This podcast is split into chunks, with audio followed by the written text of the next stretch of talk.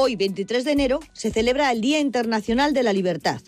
Por si alguien tuviera alguna duda, la libertad es un derecho fundamental, referido a la facultad de los individuos para elegir su forma de vivir, pensar y actuar en la sociedad de manera responsable, sin coerciones ni obligaciones. Eso sí, basado en el respeto hacia sí mismo y a los demás. Puede parecer una obviedad, que no es necesario repetir una definición que seguramente todos y todas conocen. Pero tal como está el mundo, creo que no es mala idea pararnos a reflexionar un poco en ella. Por ejemplo, los seres humanos tenemos derecho a decidir dónde y cómo vivir, cómo actuar, cómo vestir, qué comer. No deberíamos juzgar a nadie por cómo se vista o dónde proceda y naturalmente tenemos derecho a tener nuestras propias opiniones. Pero también deberíamos recordar la parte final de la definición. Todo esto basado en el respeto hacia sí mismo y a los demás.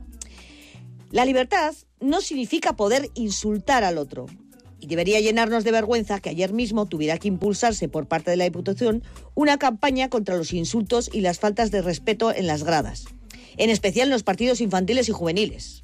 Bonito ejemplo para los y las jóvenes.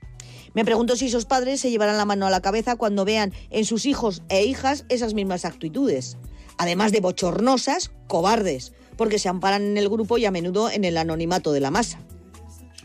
Tampoco es libertad correr con un coche poniendo en riesgo la propia vida y lo que es peor, la de los demás.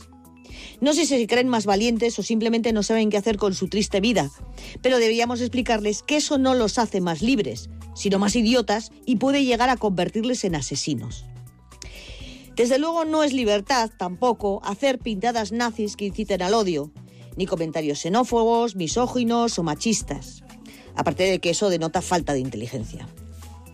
Y desde luego no es libertad menospreciar o ridiculizar al otro, al diferente, al que actúa o piensa de otro modo, porque tiene todo el derecho a hacerlo.